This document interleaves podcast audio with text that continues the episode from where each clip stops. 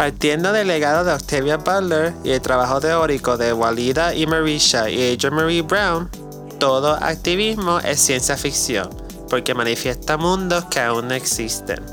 Bienvenida al podcast Imaginándonex, un espacio donde ejercitamos la imaginación para crear un mundo mejor. Siempre hablando truth to power y partiendo desde lo fantástico. Nos liberamos de limitaciones al tiempo de manifestar un mundo que queremos y los pasos que hay que tomar para hacerlo realidad. Empezamos este primer episodio con una afirmación. Las personas negras merecemos expresarnos. No solamente somos seres humanos con emociones y vulnerabilidades, tenemos capas de emociones, emociones tanto nuestras como de nuestros ancestres, tanto de presente como de pasado y de futuro también. Por eso somos artistas. En nuestro primer episodio, Imaginándonos Artistas, we speak truth to power a los sistemas que nos separan del arte como opción en nuestras vidas. imaginamos cómo sería un mundo en donde artistas negros, trans y queer no tienen que operar desde las márgenes. Acompañándonos hoy, la luz sanadora que es Aguila Rodríguez Lora, también conocida como la performera. En su arte, Aguila parte del baile y movimiento, documentando tanto su arte como su proceso de inspiración trayéndonos, en sus palabras, lo privado a lo público. Logra traer a la frontera los retos de ser artista queer, negres y caribeños, mientras simultáneamente desafiándolos.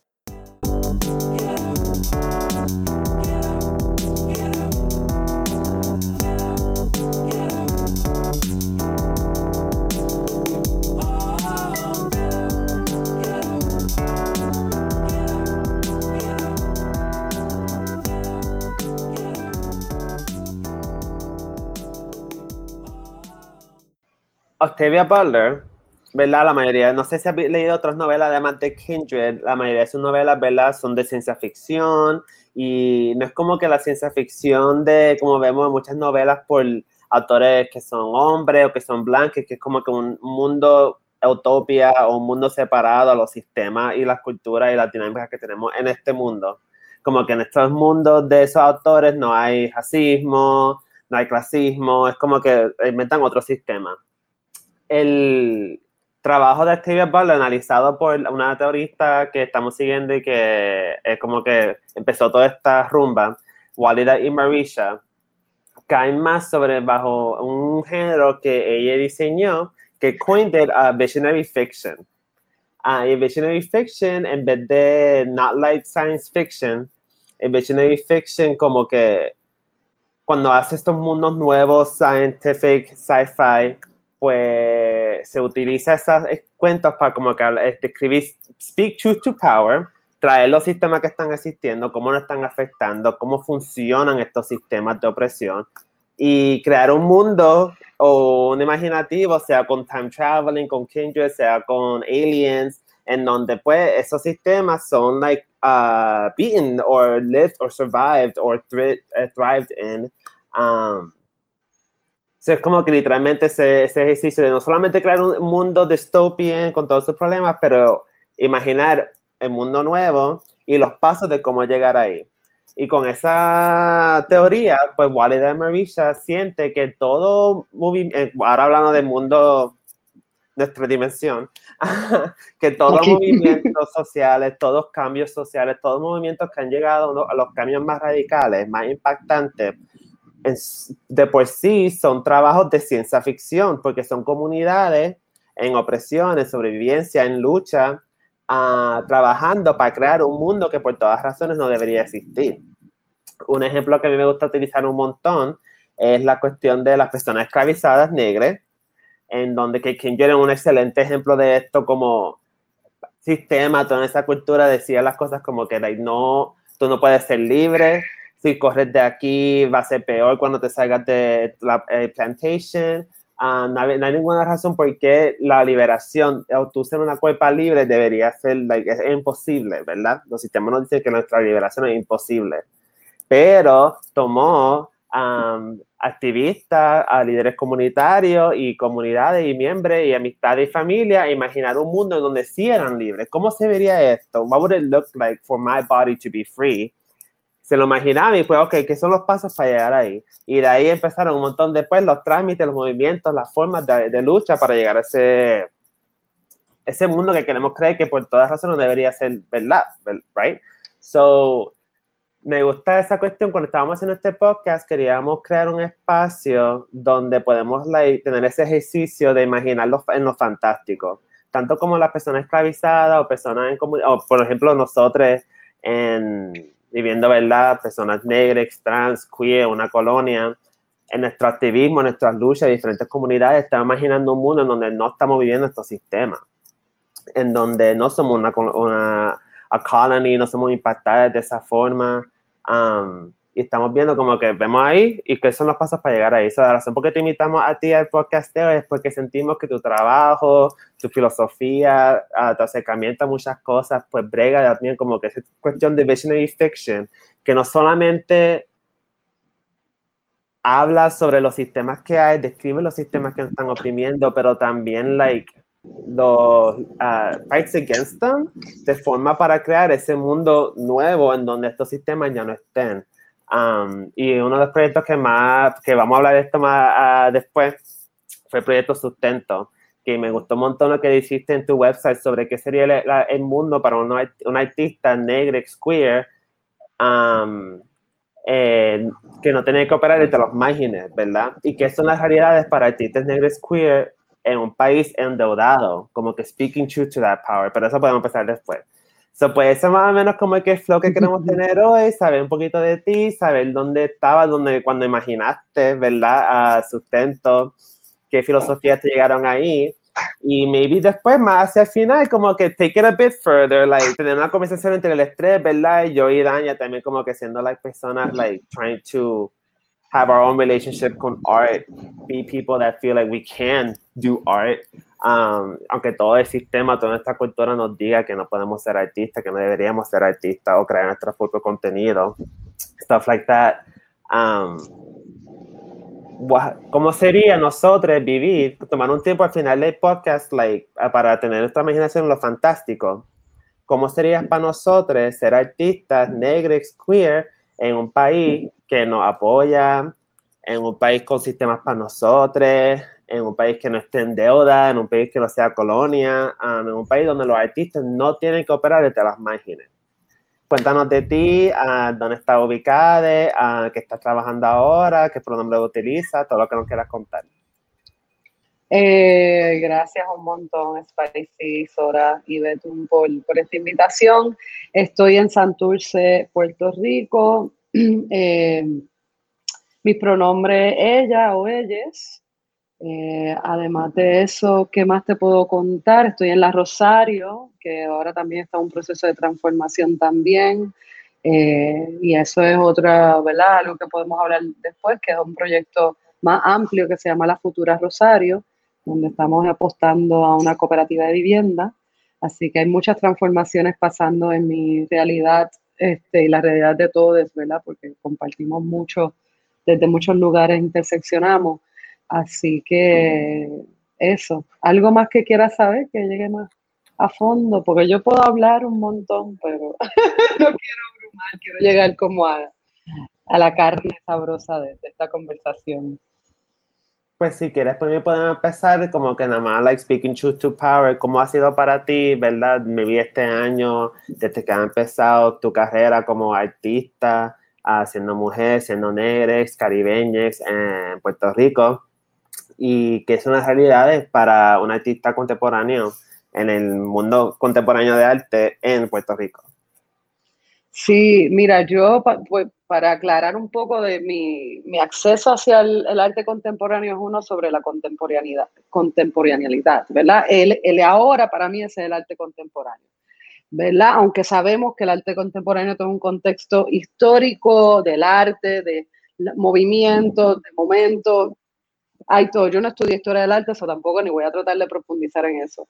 Pero de la manera que yo pienso la danza contemporánea, el arte contemporáneo es el aquí, en el ahora, lo cual también genera muchos retos para mí como artista porque nunca he sido muy, bueno, ya tengo una, una, actitud un poco más positiva con las propuestas, pero antes era bien difícil para mí imaginar propuestas porque era como que tú me estás pidiendo una propuesta para un año, pero el problema es ahora. O sea, yo tengo que resolver con mi arte esta situación hoy. En un año yo no sé qué va a pasar. eso ha sido como cuando ya, ¿verdad? Estamos hablando de hace 20 años atrás, cuando me estoy definiendo más como artista, vengo de la danza, de la danza llegó el performance, del performance me empiezo ahora a definir más como una coreógrafa del performance, porque la danza sigue siendo una parte esencial, o el movimiento, por llamarlo así, ¿verdad? También pensando hasta el mismo lenguaje que el arte puede ser el bailarín, el no bailarín, y yo pues dejé de llamarme bailarina parte por esa exotización que estaba pasando con mi cuerpo, especialmente en Estados Unidos, que decía, era, soy bailarina, después le decía que era puertorriqueña y olvídate que por ahí nos íbamos como que qué sabrosita, qué chévere, I love that. Y yo cuando me mudé a Chicago empecé como a soltar un poco ese concepto de bailarina, eh, pues por ese exoticismo que estaba pasando con mi cuerpo y yo, pues, cuando conocí sobre el performance, que fue gracias a, mi pareja en ese momento, Courtney Ryan Ziegler, que estaba haciendo sus estudios doctorales en Performance Studies, que empiezo yo a leer sus libros, literalmente llegábamos a la casa, yo abría sus libros y me doy cuenta que el trabajo que yo estaba haciendo en verdad se iba más con el performance y el performance me estaba dando más espacio para en verdad expandir lo que yo quería decir con mi trabajo. Y solicito un programa de mentoría con Tim Miller, que es un hombre gay, queer, también que viene de la danza, que hace más, este, cuenta historias, un storyteller que habla mucho, ¿verdad? Se, se basa en los 70 y los 80 también cuando está la epidemia del VIH, el HIV. sus cuentos son bien de su realidad y de su verdad y él, de alguna manera, conmigo y con otros dos, Rebecca Clean y ay, Harold, se me olvidó el apellido de él, estábamos trabajando juntos, éramos tres artistas queer y él pues nos decía, mira, la historia de ustedes es la importante aquí, hablen desde su historia porque no hay suficiente contenido, nadie puede contar su historia, ya las historias del otro, y ustedes como personas queer y de color, pues vamos a, vamos a decir, eso ahí empiezo yo a trabajar la, la historia autobiográfica que, que en aquel momento pues era mi historia como diaspórica, como persona que se mueve de Puerto Rico por razones personales de un acto violento que pasé en Puerto Rico, me voy para Estados Unidos, en Estados Unidos pasa todo este también, como, ¿verdad? como mencioné con lo de bailarina, pero también esta, esta manera que me mira el otro, que no estoy diciendo que en Puerto Rico no me miraban así, porque a mí siempre me, mi primo cada vez que entraba a una fiesta de, de Navidad, eh, cantaba Iris Chacón, ahí viene, por, por el fundillo. So, siempre había algo con mi cuerpo y el pelo rizo, pues entonces aquí yo me pasaba el blower, porque imagínate, no puedo tener la maranta. Entonces voy a Estados Unidos, donde dejo mi pelo ir y todo el mundo, entonces mi cuerpo se convierte internacional, porque entonces yo ya no soy puertorriqueña, soy dominicana, soy israelita, soy musulmana, puedo ser todo, que está súper nítido también, pero con eso también viene la atención. Y todo eso empieza a transformarme cuando hago la pieza de I wanted to be a cheerleader, but my country didn't have it, C-U-N-T-R-Y, empiezo yo a celebrar en verdad quién yo soy, que en verdad, o sea, yo, hay una liberación sexual que empieza a suceder en mi cuerpo también ya a los 21 años, eh, empiezo yo a masturbarme ya como quien dice adulta y, después me doy cuenta que yo me estaba masturbando hace mucho tiempo, ¿verdad? Especialmente en esas 11 años, 10 años, pero yo lo bloqueé por todo el tabú, por todas las cuestiones, ¿verdad? Esa relación con nuestro cuerpo como personas, porque nos pase a todos, la familia que no lo habla, eso. Entonces llego yo a los 21 años en Nueva York, me encuentro sola, empiezo a masturbarme y es como, me enamoro de una mujer y hago, y empieza todo como que para mí entonces Estados Unidos de cierta manera se convierte entonces en este playground, ¿verdad? En este lugar para yo descubrirme a mí como persona, como mujer, este, reconocer también mi negritud desde otro lugar, porque entonces allá tengo otros compañeros solidarios donde estamos teniendo conversaciones de la negritud desde la diferencia de West Indies, África, African American, Dominican, Cuban, y estamos teniendo en, en, Nueva York, teniendo estas conversaciones que era como que, ¡Ah! espérate, podemos tener estas conversaciones todos nosotros, y entonces igual el acceso a la danza, empieza con el West African, empieza ahí en verdad, y por eso es que la pieza de cierta manera fue para mí, fue como un renacer, de cierta manera, ¿verdad? Este, también me empiezo a, a identificar como queer performance artist, latina, eh, tampoco entendiendo muy bien todo eso lo que significaba, pero también una cuestión de buscar, ¿verdad? Eh, que eso es un tema, pero a veces el artista, y nos pasa a todos, y especialmente cuando entramos al mercado del arte, donde las propuestas empiezan a definirte quién tú eres, porque tienes que empezar a definirte basada en la propuesta. Eso también mi trabajo se empieza a moldear un poco de, de, esa mirada del otro, basado en Estados Unidos mayormente, ¿verdad? Que es donde empiezo yo a desarrollarme. Pero cuando yo me fui, yo no tenía planes tampoco de volver. Eso me estoy asumiendo en este lugar como es donde me voy a quedar por un rato. Este, pero entonces cuando me regreso a Puerto Rico, o sea, hice otras piezas, viví en Chicago, viví en, en Oakland, pasó 20 mil cosas, creé diferentes tipos de piezas, todas con el tema autobiográfico, pero me regreso a Puerto Rico, empiezo yo también ahora a repensarme, porque aquí no puedo usar el mismo lenguaje, literalmente, porque aquí, aunque ¿verdad? el queer lo estamos utilizando, C-U-I-R, pero entonces el queer tiene un otro significado aquí que es complejo para mí, porque yo en Estados Unidos pues estaba entendiendo por mi comunidad, entendía también la, la, la, historia de esa palabra y lo que significaba para nosotros decirla, versus aquí que es como una apropiación de cierta manera, pero entonces lo estamos utilizando y lo entendemos y todavía estoy como, y eso es una, me encantaría tener una conversación sobre, sobre esa palabra en este contexto caribeño. Eh, y entonces me empiezo yo a, a, mirar ya de otro lugar, entendiendo la negritud también desde otro lugar, entendiendo que no hay espacios como los que tenía cuando estaba fuera de Puerto Rico, eh, también mi sexualidad y, y mi expresión de género. Ya, pues estamos en un lugar que yo creo que, que, que la, la Wilda joven del 95 que salió de la UPI jamás y nunca se imaginaría que estamos aquí donde estamos ahora, porque era o sea, era otros tiempos, ahora tenemos un acceso y una visibilidad y proyectos como Spicy Nipples también que han hecho un trabajo, ¿verdad?, de visibilizar la diversidad de estas voces, porque somos muchos. Eh, un poco ahí está mi carrera y entonces, pues, como mencioné, mi arte contemporáneo está bien atinado con lo que, lo que está pasando ahora y, sustento un poco es eso. Y la Mujer Maravilla, antes de sustento está la Mujer Maravilla, donde yo me di cuenta que yo no quería que los fondos determinaran cuándo yo iba a poder o no podía hacer arte. Y empiezo yo a definirme que soy una artista que trabaja con lo que hay, no como una, ¿cómo se dice? Como glorificar la, precariedad, sino como asumir un lugar de, de, mucho valor que tenemos, que ya tenemos un montón, este, versus la escasez que viene un poco atado con esa precariedad que no tenemos, pues entonces lo hacemos con tres tornillos y un cartón. No, es que tenemos tres tornillos y un cartón y lo vamos a hacer y va a estar bien cabrón.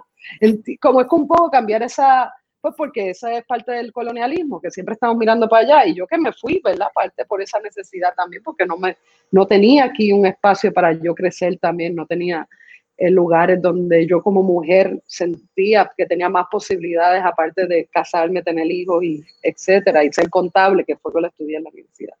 Así que eh, La Mujer Maravilla parte de eso y pues y lo que ya les mencioné, que parte todo de mi historia y también mi trabajo parte de hacerlo lo privado público. Me parece pertinente, por lo menos para mí, como parte de mi activismo, es ¿verdad? Sacar un poco la luz esas situaciones que tanto queremos esconder por X o Y razón, ya sea por seguridad, pero también sea por tabú o, o por inseguridades o porque el mismo sistema nos dice que eso hay que tener vergüenza y cómo trabajamos la vergüenza.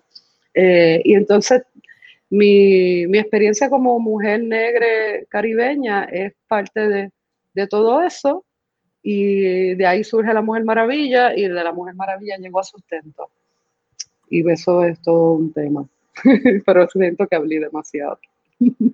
Wow, um, son muchas cosas increíbles, um, uh, bien on point que había mencionado y te siento en un montón de esas cuestiones también, like, la cuestión de cuando yo pienso en cómo para las personas negras se nos hace difícil expresarnos no solamente dejarnos sentir, pero expresarnos, cuando por fin uno llega al punto con su arte y con su creatividad, que quiera ya por fin expresarse de donde, como te dijo el compañero, como que cuenta tu historia, pero que ahí, también ahí son otras complicaciones, por ejemplo, lo de contarte cosas que me siente que son tabú, internalizarte que son tabús, o te vas para Estados Unidos, está en un contexto más liberal, está descubriendo una identidad, buscando otras comunidades de donde partir, pero después llega lo de ah, pues esta propuesta para personas negras, esta propuesta para personas queer y negras, esta propuesta para mujeres, como que ahí también lo que tú dijiste sobre mirarnos desde el punto de vista del otro. So, como que si por las intersecciones y por los sistemas que ya están, como que ahí like, negociando un poquito de dónde nos expresamos y de dónde somos artistas y cómo like y es como llega, son como que literal layers que se mezclan uno en cada uno y no sabemos ya de dónde, para mí me ha pasado que no sé de, de, dónde partir. A veces estoy como que con la ganas de decir como que esto es un, poema, esto es un poema y ya, mi, mi modo de arte preferido es poesía. Y yo quiero escribir un poema sobre un breakup y ya, pero que no sea un poema que represente la vida de la mujer trans, negra en Puerto Rico, la, la, la, y toda esa cuestión. No sé si tú has tenido una experiencia similar. Eh, pues sí, pues todo el tiempo realmente, porque también está tokenización, porque entonces si te invitan a hablar, te invitan a hablar sobre racismo o te invitan a hablar sobre esta única cuestión para uno ubicar esos espacios. Así que también de ahí surgió este proyecto de decir, mira, ya no queremos hacer más las cosas como la gente quiere que la hagamos, queremos hacerla como nosotros queremos hacerla. Y aunque no lo tenemos súper definido, hay que arrancar, sea, por un lado hay que empezar. Y yo creo que esas pulsiones, eh, eso imaginarnos en esos espacios, este, ha impulsado mucho de lo que hacemos porque, porque en esa misma precariedad que, que habla Wilda, en ese mismo, ¿verdad? Porque ese hacer lo privado público es una vulnerabilidad cabrona, ¿sabes? Como también uno ponerse en un espacio, ¿verdad? De muchísima wow. Eh, o sea, son encuentros bien personales que se dan independientemente de que uno esté tocando X o Y tema. Eh, así que esos procesos también desde nuestros cuerpos, pues, pues, pues representan muchas cosas, muchos matices, como sacar a la luz muchas violencias, como que en los procesos de creación uno también está sanando y está bregando con cosas, como que es bien difícil distanciar esos espacios. Así que cuando se crean esos puentes, eh, eh, creo, ¿verdad? Para mí, que, fue una experiencia que yo tuve viendo la primera vez que conocí a Wilda, que fue en el teatrito de Chaldón, en el Room. Eh, me acuerdo que fui con una compa que se llamaba Raiza, que era artista, que dibujaba, hacía camisa. Y no recuerdo el nombre de la pieza, pero recuerdo que el teatro era súper chiquitito, estábamos casi, teníamos a Wilda casi encima, porque, porque la, la tarima era alta. Eh, y, recuerdo las imágenes, recuerdo el televisor, recuerdo que era sobre su mamá. Eh, y, y para mí, fue una fue un puente entre esas memorias, fue una catarsis que, se dio, fue un, fue un también un rescatar de la humanidad, de quienes somos, porque a veces no nos vemos en esos ojos, no nos vemos capaces de esos procesos, de esas reflexiones. Eh, así que, que, sí, que, he estado ahí y, y que también me ha parecido bien poderoso esos puentes que establecen cuando podemos romper, ¿verdad? Hacer esa ruptura eh, que a veces implican esa, que eso que está diciendo tú sobre esas negociaciones con los espacios, con las identidades, con la historia, con eso que a veces nos define trascendentalmente y toca romper con eso. Eh, ¿verdad? Un poco con el feminismo, a mí con eso de ser mujer, a mí me tocó romper con eso, porque era algo que me tenía ahogada. Eh, así que entonces, ¿cómo puedo hacer esos trabajos desde otros espacios?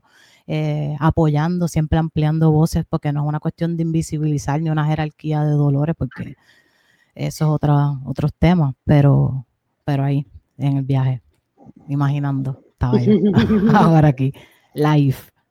Pues tampoco para like, devalue esa cuestión también, porque para mí fue una experiencia similar, la cuestión de salir de Puerto Rico para encontrarme en muchos aspectos yo no me identificaba ni como queer, ni como trans, ni como negres hasta que salí.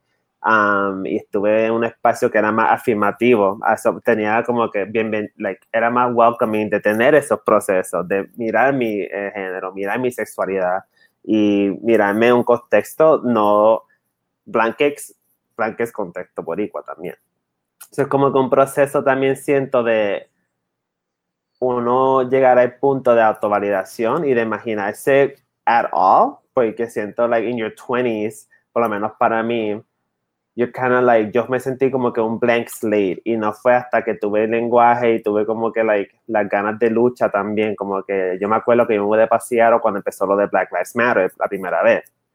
Y de momento ahí como que, pero antes de Black Lives Matter yo estaba en Seattle pasando por un montón de cosas bien racistas y yo como que, no, yo no siento que yo experimento racismo porque tanto es like, um, lo que nos bloquea de vernos, de aceptar estos sistemas que hay y de llegar a ese punto de afirmarte en tu experiencia y en lo que estás pasando y después luego más expresarte y dejarte sentir y sanar esos procesos. Es como que hay valor también un poquito en esa cuestión de uno encontrarse para así saber de dónde va a partir su arte. No sé si para ti fue similar ir a Estados Unidos y encontrar esas otras bueno, comunidades. Lo interesante es que yo nací en México y me crié en, Estados Unidos mis primeros años, o sea, mi primer idioma fue el inglés. Después me mudé a Puerto Rico con el acento malísimo que no podía pronunciar las R. Eso me convertí en otra también aquí, me bufiaban porque decía Puerto Rico, o sea, no podía hablar español. Eso eh, hay un interesante, hay una historia con Estados Unidos que, que después regreso a los 20 años eh, que mi mamá se va de Puerto Rico. Yo no tenía planes de irme a Estados Unidos porque en verdad yo amo Puerto Rico, me encantaba Puerto Rico, estaba pasando brutal, este era el lugar, me cogieron en la UPI, iba a estudiar contabilidad y pensaba, pues, whatever, estudio contabilidad, tengo el trabajo, ya tengo el novio, todo va a estar bien. Pues, ¿qué pasa? Cojo teatro en la universidad, el novio me deja, mi mamá se divorcia de mi papá después de 25 años juntas. Esa situación rompe un montón de otras situaciones violentas, donde entonces yo empiezo a ser más protagonista en esa dinámica. Y me voy para Estados Unidos y el primer lugar que voy es a Florida, donde hay un racismo que, que a mí me, en verdad me sorprendió porque otra vez el contenido que nosotros recibimos es de la televisión. Y estoy viendo en TV, estoy viendo el otro canal, estoy viendo New York Undercover, y estoy viendo actores negros, actrices negras, estoy viendo mujeres, yo digo, ah, bueno, en Estados Unidos estamos ya la diversidad no es un... Y tú te vas a Florida y voy a mi, yo fui a Community College y en la hora de almuerzo está la mesa de las personas negras, la mesa de las personas mexicanas, la mesa de las personas blancas, los que son los jocks, los que son las cheerleaders. Y yo fui a almorzar y yo decía, no sé dónde sentarme porque yo quiero estar con todo el mundo, yo no quiero tener que escoger. Y ahí es donde en verdad, y claro, Florida, mi mamá vive en el centro de Florida, literalmente al lado de la casa de ella, hay este, una Confederate flag.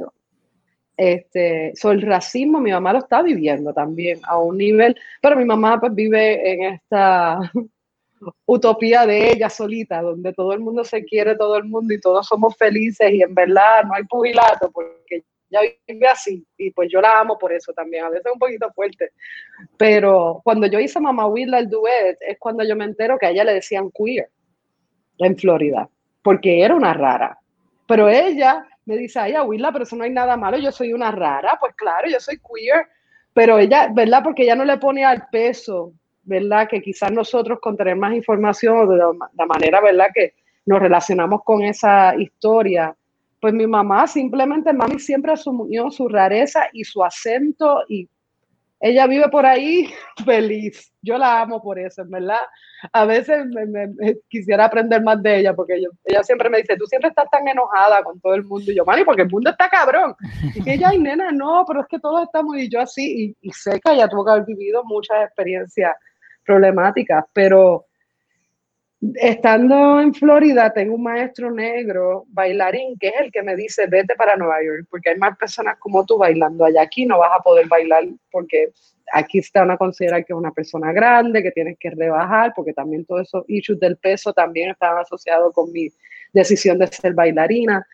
Y, y, gracias a él, yo me voy para Nueva York y en Nueva York yo voy para la primera clase de Hunter College, que es la clase de para posicionarnos en qué nivel estamos y en esa clase había personas altas, bajitas, grandes, de diferentes etnias, de diferentes colores. era una cosa que, yo, en verdad, yo decía, esto es lo que yo estaba envisionando para la danza. Yo, esto es lo que yo, cuando yo quería bailar, era esto lo que yo quería. Claro, Cuando era joven yo estaba bailando con bailos y quería bailar para Madonna y tenía pelo rubio y la tanga y el show de las 12. También yo pensé que eso era el lugar de estar, pero cuando uno empieza a crecer y se empieza a dar cuenta más de quién uno es y a lo que uno en verdad siempre ha estado luchando, porque yo siempre he sido esta activista, ¿verdad? En la escuela nunca era ningún grupo y, yo me acuerdo que, y esto es una anécdota súper rato, pero habla mucho de mi personalidad, que yo siempre estuve en el grupo uno, y, pero era amiga de todos los grupos, dos, tres, cuatro, cinco, siete, ocho, todo el mundo. Y yo decidí que me voy a postular a presidenta de la clase, porque yo iba a unir todos los grupos y esa era mi plataforma. No gané. Pero cuando yo pienso en eso, es como que, mano, es que yo siempre, y eso viene de mi mamá, que yo siempre he querido que todos tengamos las conversaciones. Y no es que todos nos estemos agarrando las manos y vamos kumbaya y qué bueno, somos todos felices, no. Desde un lugar de conflicto también, desde un lugar de, a mí me gusta esto, a mí no me gusta esto. ¿Y por qué a ti te gusta? Porque a mí me criaron también vegetariana y no vacunada toda mi vida. En, en Puerto Rico en los 80, que, o sea, mi abuela me decía mis papás estaban locos. Los amigos de mis amigas me daban lechuga, me daban una hoja de la mata cuando me sentaba a la mesa a comer. ¿Entiendes? Que nosotros vivíamos, ya mis papás eran bien queer de cierta manera, porque sí, ya estaban rompiendo muchas normas de lo que es la cultura puertorriqueña. Ellos también eran, pasaban bailando, mi papá siempre es un loco, la barba, el pelo largo. Pero eso, claro, yo no lo veo. Yo al principio pues, lo veía como que chavienda, estos pais míos locos, ¿no? Porque no pueden ser normales con mis tíos. en casa no se bebía alcohol, no nos daban parranda, porque no comíamos lechón y no bebíamos alcohol. Era como para que vamos para casa de los Rodríguez y allí no hay nada que buscar. Pero ahora que uno crece y empieza a darse cuenta de cómo, ¿verdad? El mismo sistema empieza a crear esta, estas normas, ¿verdad? De que quién se puede invitar a la fiesta y quién no se puede invitar a la fiesta porque no es parte de, y eso pues empieza a afectarnos a todos y más cuando empezamos a tener la diversidad de, nuestra expresión de género, la diversidad de nuestra sexualidad, de nuestro lenguaje, el anglicismo, porque yo siempre, ¿verdad? Especialmente después que crecí en Nueva York, yo siempre hablo inglés español y eso para mí era parte de, pero también es como que no, o todo español o todo inglés, siempre hay como que esta insatisfacción de nuestras identidades. Alguien te va a decir, you're not enough, right? And it's like, y yo, yo creo que el ir para atrás y para adelante, porque honestamente yo no creo que Estados Unidos necesariamente a mí me dio tantas oportunidades porque también me traumatizaron de otras maneras, porque el racismo, el sexismo, hay unas cosas bien heavy, especialmente cuando tú no tienes el acento, etcétera. Este, y cuando te, te, asumen también tu identidad y no te preguntan nada, me dicen feliz 5 de mayo sin saber nada de lo que es 5 de mayo. Pero también estar regresando a Puerto Rico y ver esta realidad, ¿verdad? Pensando hasta en la deuda, que fue algo que se habló desde el principio, pensando en la realidad económica de este país, y la, la, la, realidad de muchas de nosotras, ¿verdad? La violencia de género, la violencia de cuerpos disidentes, trans, etcétera. Y eso tú vas después a Estados Unidos y empiezas a darte cuenta como que, wow, hay una correlación ahí, pero también hay una, nosotros también tenemos una gran oportunidad de desalinearnos con ellos, porque eso, ¿sabes? Yo viví en San Francisco, en Oakland, el lugar más progresivo, con, donde tú puedes conseguir hormonas en la esquina si te da la gana, pero si eres negro te jodiste si eres queer y eres trans, está chévere, pero a mí, o sea, a mí y mi compañero, a mí me hablaban en voz dura, porque no se asumían que como yo tenía acento era sorda. Y eso estaba cabrón, porque estaba en freaking San Francisco, lugar de la revolución queer, donde tienen parada, donde... Y era como que, espérate, una cosa no ayuda, no, ¿cómo es esto? Uh -huh. ¿Cómo es posible que yo puedo ser pata, pero no puedo ser negra?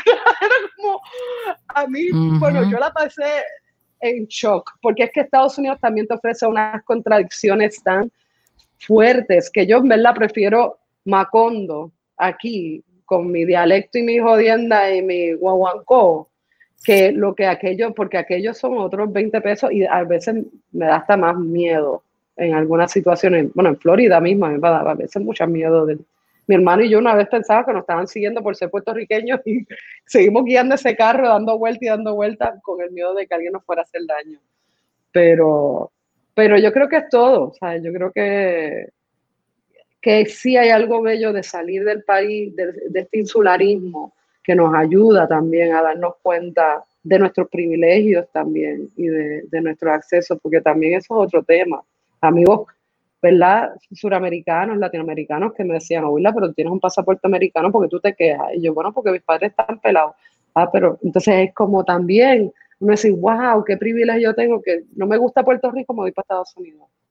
Pero eso es todo, ¿verdad? También un, un temita para nosotros que deberíamos de hablar un poquito más, especialmente atado también hablando de nuestra raza y lo que significa eso. No, y yo, mira, yo no quería interrumpir, pero... No, no, por favor, pero, que está todo.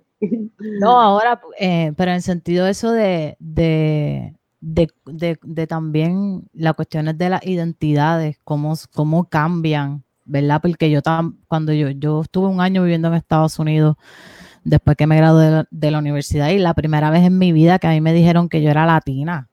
Y yo, espérate, espérate, espérate, espérate, espérate. Porque en Puerto Rico latina es J-Lo. Y tú me estás diciendo a mí que toda mi vida he sido la persona más, que fui la esclava eh, todos los años en la semana de la puertorriqueñidad de Kindle a que me, ¿sabes? Que todo, o sea, que me alisaron el pelo a los tres años, era como todo, ¿sabes? Toda esta experiencia estereotipada de ser negro en Puerto Rico y de repente los Estados Unidos me dijeron que era latino y yo dije, mira, hasta aquí yo llegué. Este, y son todo ese tipo de experiencias, ¿verdad? Ese que tú dices que uno nunca va a ser enough. Eh, lo que también a veces obliga a uno mismo a expandir los imaginarios porque también uno no quiere estar en esas narrativas ni encajar necesariamente en esos espacios. Este, y, y desde, desde, la colonia, ¿verdad? Esa experiencia de Estados Unidos es bien, es bien agridulce, por, por eso mismo de que sí, uno tiene el pasaporte y puede escapar cuando quiera, escapar en un sentido, la violencia de la colonia, que a veces son, ¿verdad? Tan, incluso tan, tan normalizada porque ya uno lleva tanto tiempo aquí que es que como que pues suben la luz, no hay luz, hay racionamiento, no hay racionamiento, los embalses esto, ahora mismo hay una junta de control fiscal, pues mira, ¿sabes? Como que pues la ley 7, protestamos y qué sé yo, pero hasta cierto punto es como como algo que se ha normalizado porque ya llevamos tantos años en esto, ¿verdad? Y es parte de la lucha que tenemos de romper con, que esto siempre ha sido así, esto no puede cambiar desde todos los espacios, de la izquierda a la derecha, centro, norte, sur. Eh, que, que cuando vamos a estos espacios es literalmente salir de una burbuja colonial a entrar a lo que es como Narnia, es como entrar a un closet y de repente este mundo fantástico que está ahí, donde tú no tienes literalmente acceso a nada de eso. Entonces, como que es como, es casi como un Hansel y Gretel y tú estás detrás de los dulcecitos, pero realmente todos los empaques están vacíos, es como todo tan, como una pantalla, es como, es, casi un, qué sé yo.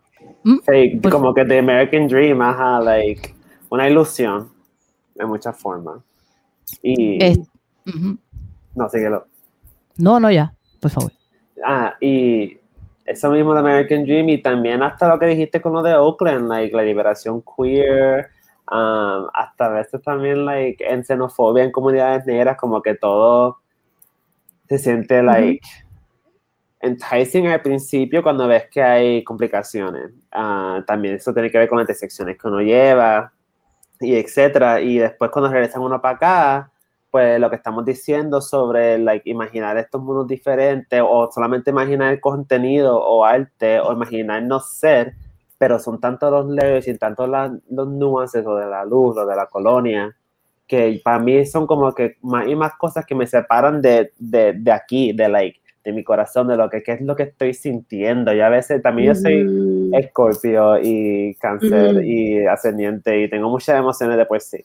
Pero a mí el truco ha sido como que especialmente ese parte de la diáspora es like en una época donde la identity politics, esa cuestión de enfocarse en la identidad solamente, en los labels solamente, ha sido para mí like un poquito like ahora que regreso aquí Ahora que estoy a los 27 y estoy like, más cómoda en mi género, en mi transición, más cómoda, tengo más conocimiento de qué es lo que quiero hacer, más conocimiento de qué tipo de arte es lo que me gusta, que es más conocimiento de mí también y cómo funcionan mis emociones, pues ya no estoy dependiendo tanto de eso identity politics, ese lenguaje de las propuestas, pero todavía está pasando, ¿verdad? Lo que estamos hablando de los chains, la opresión de los sistemas, la falta de luz, la colonia que nos está manteniendo como que todavía un poquito, like, bregando con esas dificultades versus poder seguir haciendo ese trabajo sanador o ese trabajo de autorreflexión o ese trabajo de like, saber en dónde estamos aquí y partir de ahí, en vez de partir de el lenguaje que están usando en cualquier otra comunidad, sea aquí o en Estados Unidos, y el lenguaje de la propuesta y también la sobrevivencia, es joseo solamente, like, buscar los chavos siempre, navegar cuando tenemos luz, navegar cuando estamos en Zoom en vez de un estudio porque hay pandemia y cosas así. So, aprovecho para traer de nuevo eh, sustento y para como que pick your brain un poquito, like, ¿dónde? Porque la verdad que escucharte más hablar sobre sustento me hizo pensar en, like, esa cuestión de separarte de las propuestas, porque ahora mismo estoy tomando un taller sobre cómo escribir propuestas y cómo básicamente vivir de ser artista.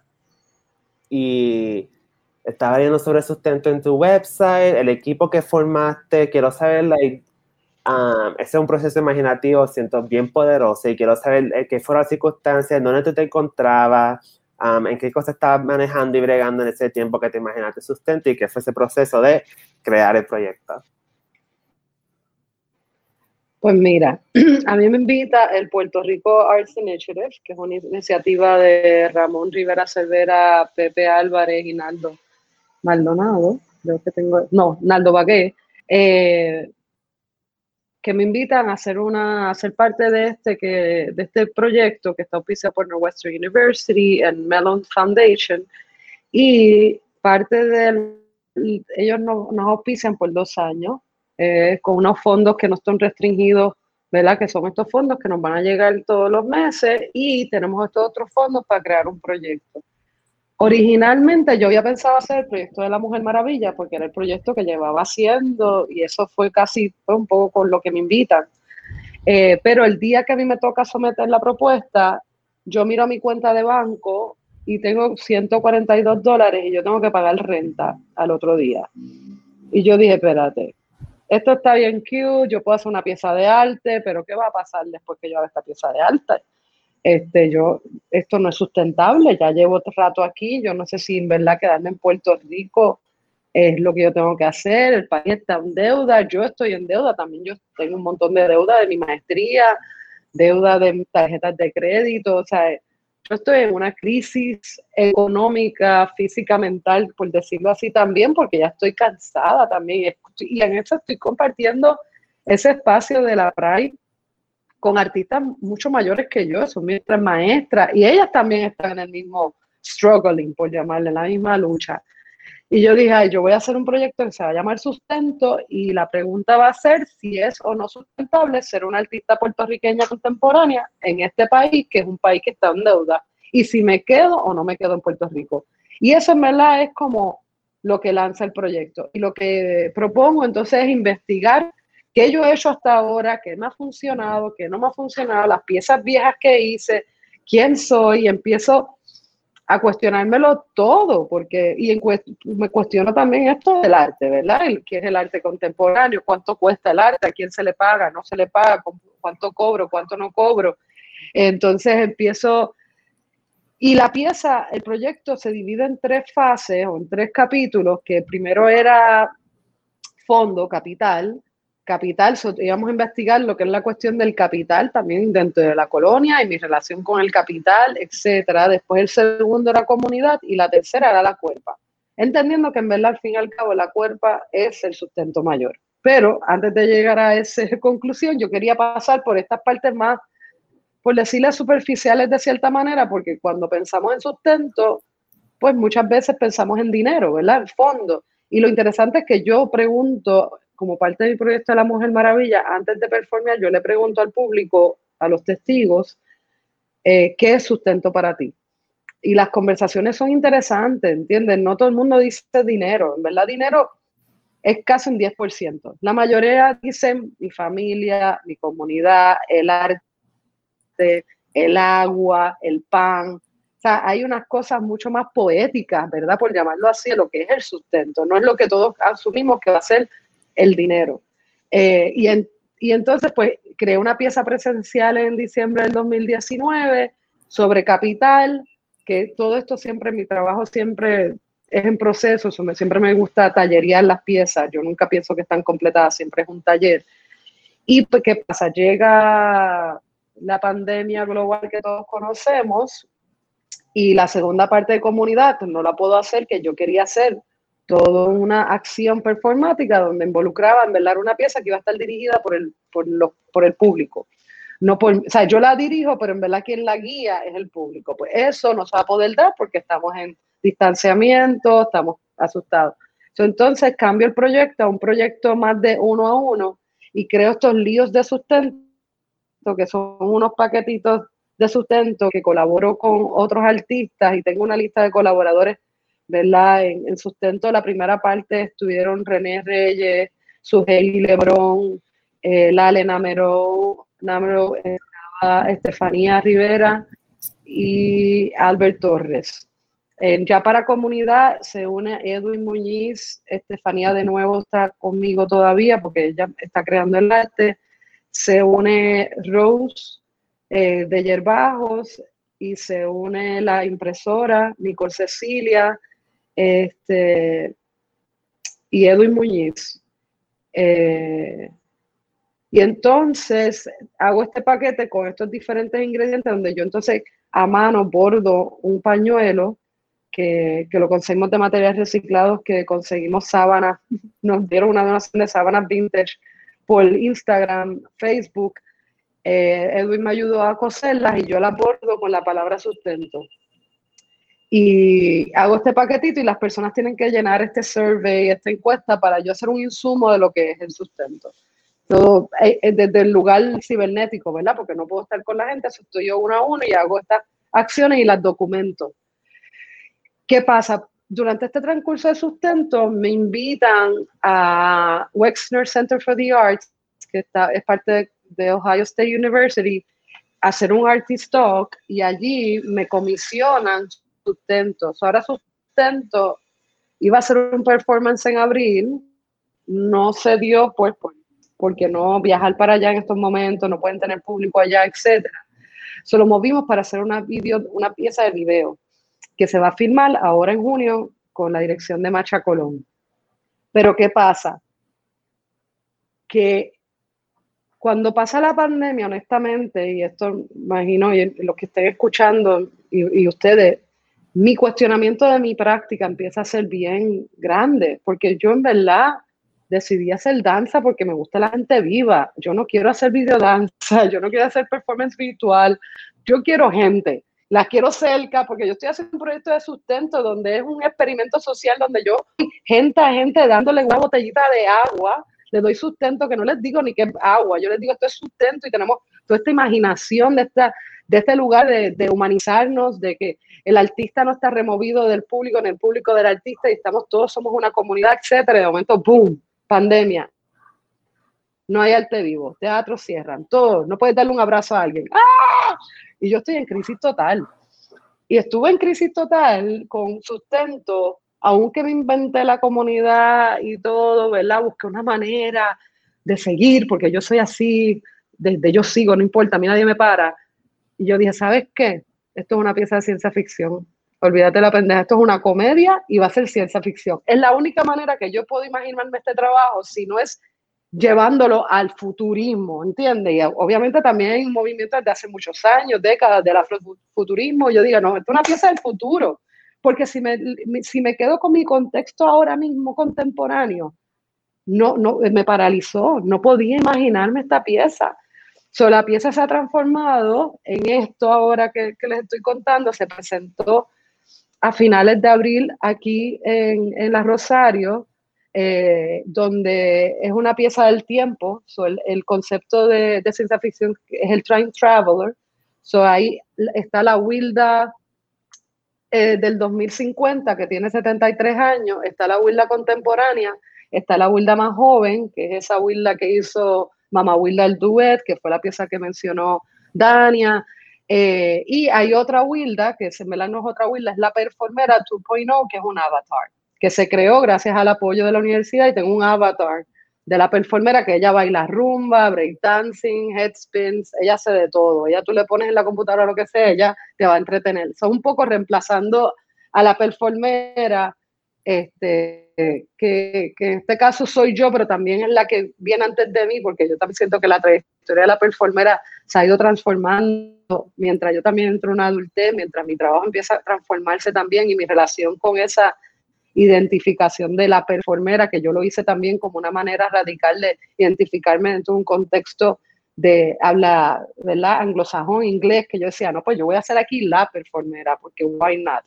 My 30s and I'm fabulous. Ya estoy en mis 44, ya mi relación con, esa, con ese show business, por llamarlo así, está transformándose. Ya como que hay una para mí ya yo me, estoy bien ready para presentarme tal como soy. Yo soy Abuela Rodríguez Lora, ya no necesito ser otra, no necesito ser la performera, pero eso es todo un tema. Y un poco sustento está buscando eso, ¿verdad? Y, y también yo estoy pasando por mis crisis emocionales, como muchos de nosotros, ¿verdad? Una depresión que llevo de muchos años, este, que ya pues estoy como saliendo de él gracias a, mi terapista y la, y el arte también.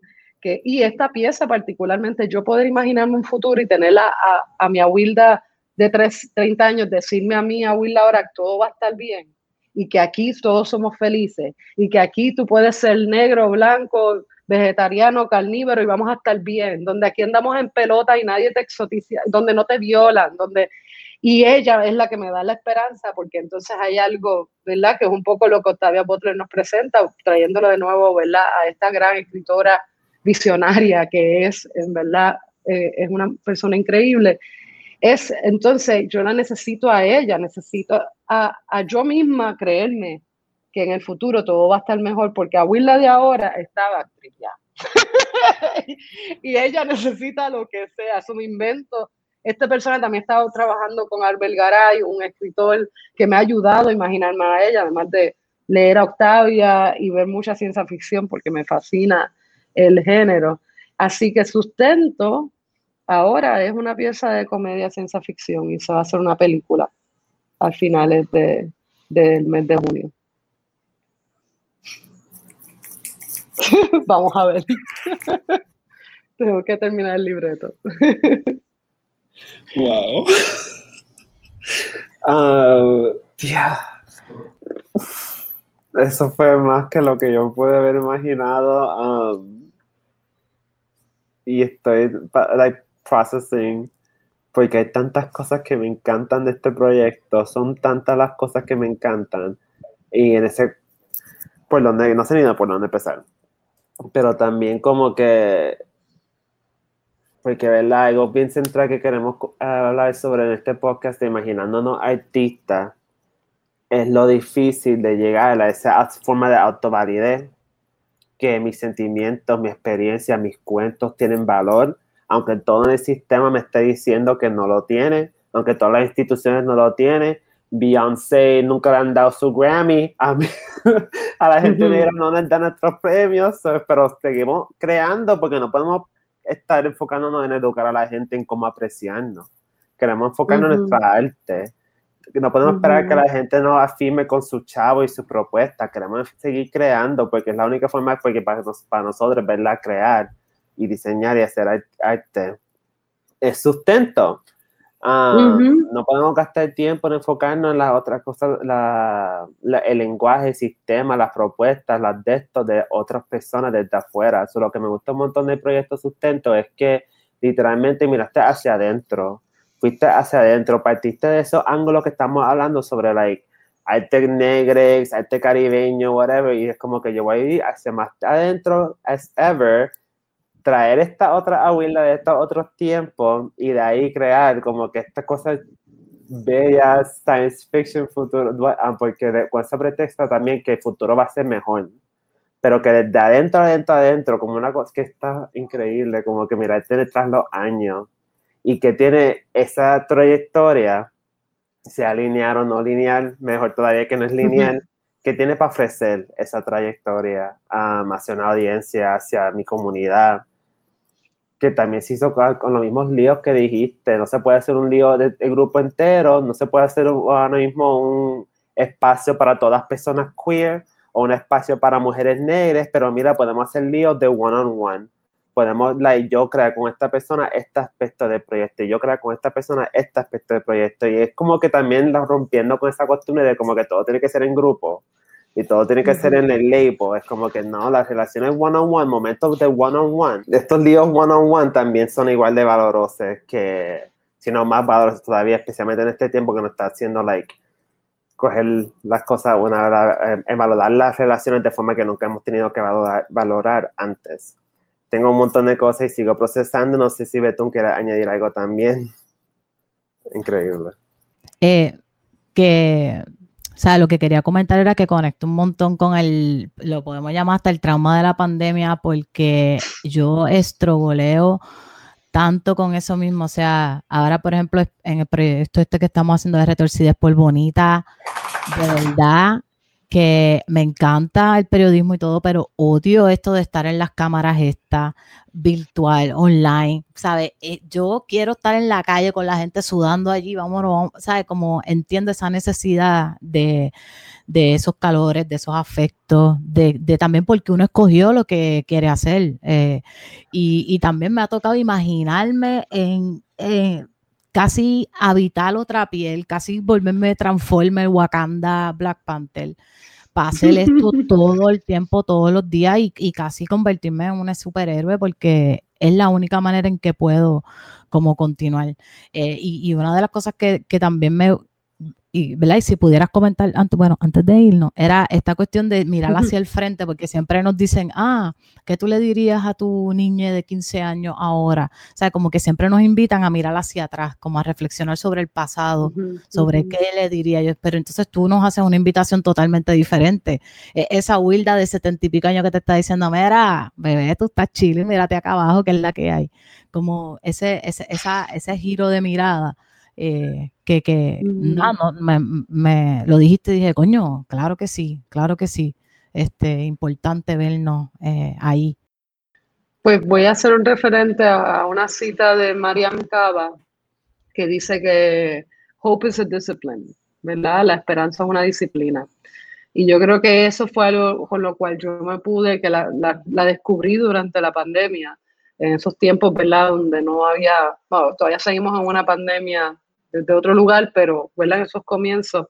Y haber leído, y ella es una evolucionista, ¿verdad? Está haciendo un trabajo bien grande por la evolución de la, de la esclavitud, bueno, del de, sistema carcelario de Estados Unidos particularmente. So, imagínate, ese tipo de trabajo y que ella tenga que nos diga que, que eso es una disciplina, la esperanza, es, pues es ponerle práctica a eso que, que, a veces tanto nos quedamos en la intelectualidad, eh, que es lo que a mí me pasa también. Soy, yo me puedo quedar pensando por horas y me paralizo y eso que y por eso sigo insistiendo en bailar todos los días con todos los retos que eso han sido también pero es lo que me mantiene honestamente en movimiento hacia lo desconocido, hacia lo a veces conocido, hacia el, hacia el dolor que quizás ya sé que mañana me va a llegar porque estoy todavía, pero hay algo de mover la cosa junto con, con la esperanza y con esa disciplina que, que yo creo que, que, tenemos que apostar ese futuro. y por eso otra vez, Octavia, Octavia está brutal porque Octavia nos da mucha esperanza en esa escritura, con todo lo, con toda la, la, la, realidad dolorosa también que nos trae de estos contextos raciales socioeconómicos que son Estados Unidos, que, es mucho el referente que ya hace de ese territorio que ya tú lo estás viendo que eso está pasando, ¿verdad? Especialmente ahora en este nuevo, nuestra realidad. Pero, y los afrofuturistas lo llevan haciendo por mucho tiempo también. Hay algo ¿sabes? El futurismo, sí, lo es, lo es para todos, lo es para la lucha también, aunque no le llamemos futurismo, ¿verdad? Porque nosotros estamos luchando por una, ¿verdad? Y, no quiero generalizar, pero algunos de nosotros que luchamos por la independencia de la República del país, ¿verdad? Es ciencia ficción. Sabemos que eso no es tan fácil, no es como, hay que imaginárselo y vamos a escribir más libros sobre eso. ¿Por qué no hacemos más libros de ciencia ficción de una república puertorriqueña? ¿Cómo sería eso? Y que sea también una comedia, porque creo yo que va a ser chistoso con cojones, porque, bueno, sin cojones también, pero va a ser chistoso, o sea, es como, ¿cómo sería esto? Y yo creo que encontrando ese sentido del humor y esa fantasía nos permite también a nosotros, este, abrazarnos por lo que somos, porque nosotros también somos una fantasía inventada por otros y a veces inventada por nosotros mismos. ¿Y por qué no imaginarnos? Y por eso, pues, pues es tan bueno nuestra, ¿verdad? Y, tú que lo trabajas también, el drag. El drag para mí es eso. El drag para mí es una práctica de ciencia ficción. Es eso. Es imaginarnos otros porque sí, porque podemos. Porque esto que me están diciendo ahora mismo en este plano, real, por llamarlo así, táctil del contemporáneo, no me es suficiente. So, por ende, yo voy a ir, aunque sea en el espacio de la vía nocturna, sea la barra, sea, pero también las paradas pasan y estos otros espacios, ¿verdad? Que el activismo y la visibilidad de nuestros cuerpos estamos ocupando muchos más espacios que antes. Pero lo tenemos que hacer porque es en esa práctica que nos imaginamos otra cosa, porque es que esta cosa es insatisfactoria, ¿verdad? También que, que tiene que ver un poco con lo precario y valorizar lo que hay. Eso es una combinación, es como tú, tú abrazas ese, ese contemporáneo con ese futuro y esa mezcolanza y en verdad de ella busca esperanza, no sé, es algo así. Eh, pero a mí me ayudó muchísimo imaginarme la huila futura, que también porque tengo a una persona que se llama como yo y tiene esa edad, que es a Will Sterling Duprey, que me mantiene bien al día y ella es mi, mi esperanza y mi realidad de cómo tú puedes seguir viviendo en un mundo que a veces puede ser tan, tan duro y tan, tan triste también. Entonces tengo a Will al lado que está gozando todavía en medio de una pandemia. Y digo, ay, Willa, déjate pendejas, Willa está gozando por ahí, ¿verdad? Dentro de, no todo el tiempo, ya tiene también sus retos grandes, pero, pero su actitud por la vida, yo creo que, que es ella quien me inspiró a hacer una, una Will del 73, porque es un poco, es en honor a ella, es en honor a celebrar a esta mujer que está aquí haciendo arte y sigue haciendo arte. Ella no va a parar de hacer arte. Y muchacho, cuando tienes eso y eso está aquí, allá al lado. No hay que ir para ningún país para buscar eso, eso está aquí. Qué belleza, Wildy. Gracias por compartir esos imaginarios. gracias por compartir esos imaginarios que, que, que te inspiran, que, que co-construyen contigo esos futuros. Este, así que gracias. Gracias, a ustedes por crear estos espacios. la verdad que siento que la conversación se ha dado fenomenalmente y like, me encanta saber, porque a veces uno se queda súper adentro de su cabeza de los temas que quiere hablar, pero es como que yo entrando a esta misma entrevista está como que, H, pero yo estoy como que bien random, como que esto va a sonar súper random, no sé si la gente va a verle pero siento que me gusta cuando esos momentos de encuentro que estamos como que todos en la misma página y sin saberlo, sin ni comunicarlo, so, bien serendipitous y bien belle. Y para el cierre, hablan, ya que está ahí en esa ronda de Imagínate desde el futuro, te invito, ¿verdad? A coger como que un momentito desde lo fantástico, que es como que como hace el trabajo de Octavia Butler, como hacen estos otros autores de Visionary Fiction, que tú ves en un mundo como que una dimensión aparte, 100 años hacia el futuro, en donde para, como te ves como una protagonista de ese mundo, siendo artista, siendo negra, siendo mujer. Te escribe un poquito esa novela de ciencia ficción, ese imaginario de un mundo que queremos crear. Bueno, yo pienso que si son 100 años sería como un robot o como una cuestión avatar ¿verdad? o quizás una bocina con voz que habla y le cuenta historias a la gente, eh, porque creo que, que sí, que nada, eso es, me, me, pusiste ahora a imaginar muchas cosas. Eh, y yo creo que esa performera 2.0, que es el avatar, tiene un poquito de eso, de, de, ser, de seguir existiendo, ¿verdad? Que yo creo que también eso es algo que nosotros de alguna manera lo pensamos mucho de, dejar de existir y por eso pues creamos cosas, escribimos libros, creamos contenido, esta manera de seguir existiendo cuando nuestro cuerpo quizás no pueda estar. So, yo creo que un robot sería bien nítido, que bailar y se moverá por los espacios y, y también puede ser invisible y meterse en lugares donde no se supone que esté y pueda conseguir información y llevarse la información a la gente que lo necesita este, para la lucha de la justicia social. Pero también quiero imaginarme un país donde los niños puedan abrazarse, se puedan dar besos, cariño, puedan jugar, que no se tengan miedo, que no tengan mascarillas, que, que puedan estar desnudes y que nadie los vaya a sexualizar eh, se ha puesto a, que la niñez va a ser más, más libre, más poderosa y con, con toda, y que la gente en verdad respete toda la sabiduría que ellos tienen.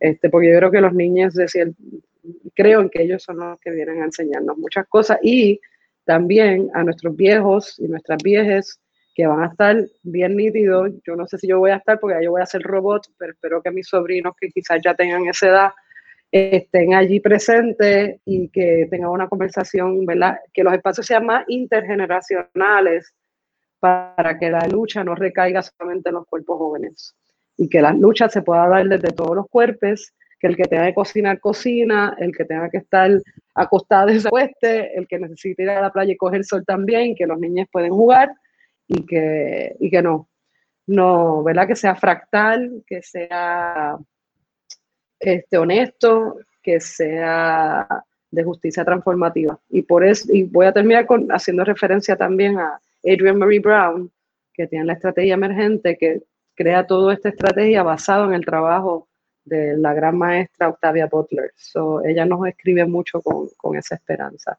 Pues sí, vamos a ser fractales y vamos a estar bien nítidos. Ya somos fractales, pero vamos a estar bien interconectados y vamos a tener muchos espacios de bohemia, y cosas bien nítidas. Yo voy a estar como un robot por ahí bailando, que me pueden cambiar las partes. O sea, yo voy a ser así intercambiable. Muy bien. Me gusta. ahora creo que, creo que quiero hacer algo así yo también ahora. que me pongan un bracito aquí, una cosa así. Hacho, pues Aguilda, mil gracias, no te quitamos más tiempo, este, agradecemos un montón eh, y nada, seguimos en comunicación, cualquier cosita, estamos aquí a la orden, besitos y abrazos eh, y algo que más quieras decir también. Pues mira, y me, yo sabes que soy una llorona, Dania me conoce así, de que lloro todo el tiempo, pero me la ha mandado fuerza, Corillo. Esto me hacía falta en esta mañana, no saben cómo Así que se los agradezco un montón. En verdad me siento que este era, este era lo que necesitaba y no era tanto del diálogo sobre mi trabajo, pero es el diálogo con ustedes, en saber que ustedes están creando estos espacios, en la imaginación, en poder uno usar la imaginación como una estrategia de comunicación. Puñeta, coño, ahí está el radicalismo, y yo creo que necesitamos más conversaciones como esta. Así que gracias, Sora, un montón por sostener este espacio también junto a Betún y a todos ustedes, que yo sé que son muchos más, porque lo reconocen la colectividad también como una estrategia de resistencia y de amor. Así que gracias. Increíble el primer episodio. Gracias, gracias, gracias por esa palabra. Espero poder conocerte en persona un día y darte un abrazo y... Eso va a pasar. Qué bueno que podemos, como, eso mismo lo que queríamos con este proyecto, es, like, sentíamos que lo más que necesitamos ahora es esperanza, la disciplina, um, imaginar el futuro en un momento de tanta muerte y tanta precariedad, so, es lo más poderoso a veces que no podemos tener nuestras vidas, imaginar un futuro, salir desde like, un futuro y no toda esta cuestión del final del mundo siempre. Um, so la verdad que qué bueno, gracias por las emociones, gracias por las lágrimas también y por todo lo que tú haces. Gracias. Gracias, gracias. Gracias a ustedes, mucho éxito con todo. Gracias, un abrazo. Nos vemos y nos abrazamos pronto, yo lo sé. Chao, besos. Chao. Bye.